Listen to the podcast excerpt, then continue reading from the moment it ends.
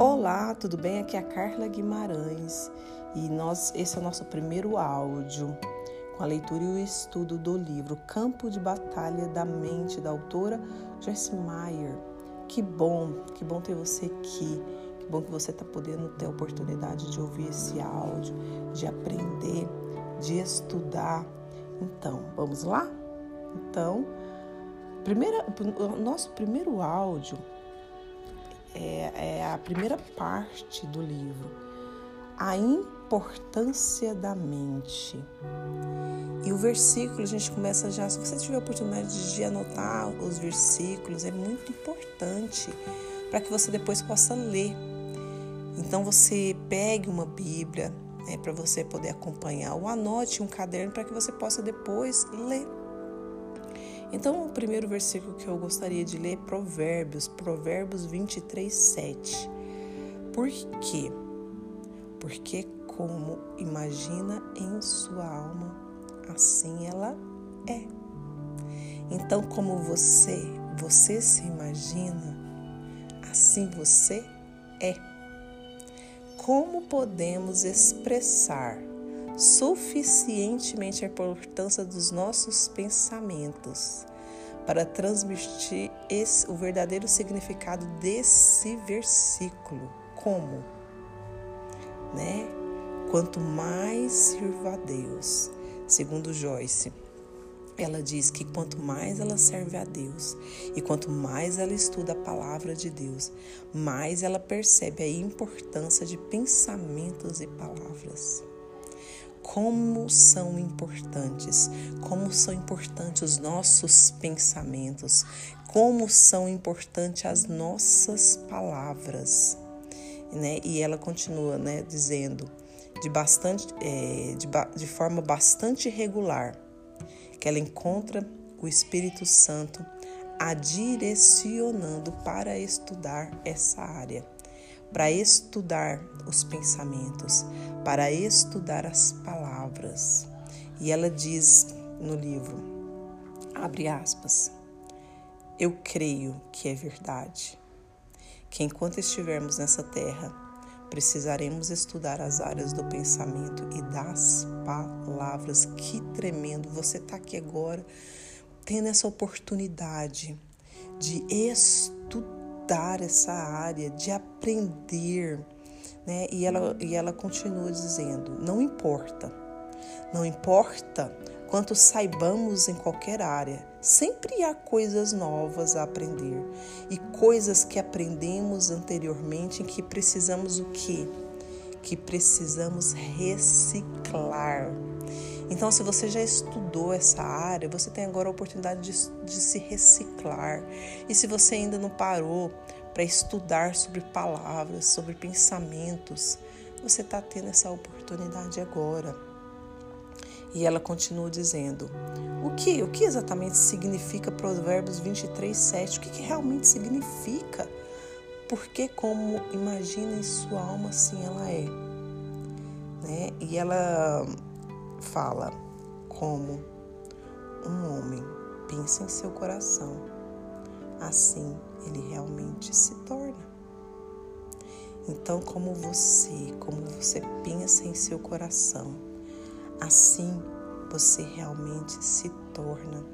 E ela fala que a mente, ela é a líder ou é a precursora de todas as ações. Então, tudo que você faz, tudo que você fala, precisa passar primeiro por onde? Para o no pensamento. Você pensa e aí você age. Então, conforme é o seu comportamento, conforme são as suas ações, conforme a sua atitude, né? É, é, é segundo os teus pensamentos. E ela ela diz, é, e ela fala sobre Romanos, ela cita Romanos 8,5, né? Por quê? Porque os que se inclinam para a carne e são controladas por seus desejos ímpios cogitam das coisas da carne. Então colocam as suas mentes e buscam que e buscam aquelas coisas que gratificam a carne. Mas os que se inclinam para o espírito e são controlados pelo pelos desejos do espírito, essas pessoas o que cogitam das coisas do espírito. Então elas colocam a sua mente e buscam aquelas coisas que gratificam o Espírito Santo. Tremendo. Então nossas ações o que, que elas são? Elas são resultados diretos de nossos pensamentos. Quais têm sido as suas ações? Para, para agora, para o áudio e reflita. Quais têm sido as minhas ações? Porque se você tem uma mente negativa, você terá uma vida negativa. Agora, se por outro lado se você renovar a sua mente de acordo com a palavra de Deus, aí você poderá provar, né? Em, em, em sua experiência, o que está escrito em Romanos. Em Romanos 12, 2, a boa, agradável e perfeita vontade de Deus, de Deus para a sua vida. E a Joyce Meyer, ela dividiu o livro em três partes principais. Então, a primeira parte, ela trata-se da importância dos pensamentos. Então, nós iremos entender, estudar qual é a importância dos pensamentos. E ela diz assim: Quero estabelecer firmemente em seu coração para sempre que você precisa começar a pensar sobre o que você está pensando. Eu amo esta frase. Pare para pensar um pouquinho agora sobre o que você tem pensado, sobre quem você é. Quem é você? E ela continua.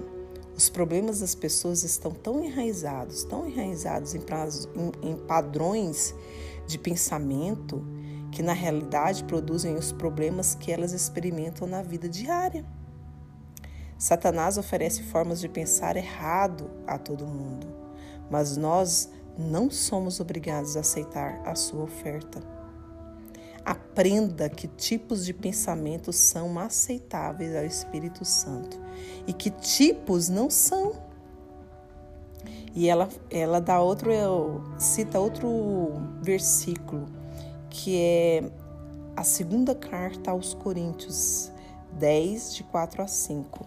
E ela diz que ele indica claramente que devemos conhecer suficiente bem a palavra de Deus para sermos capazes de comparar o que está em nossa mente com o que está na mente de Deus.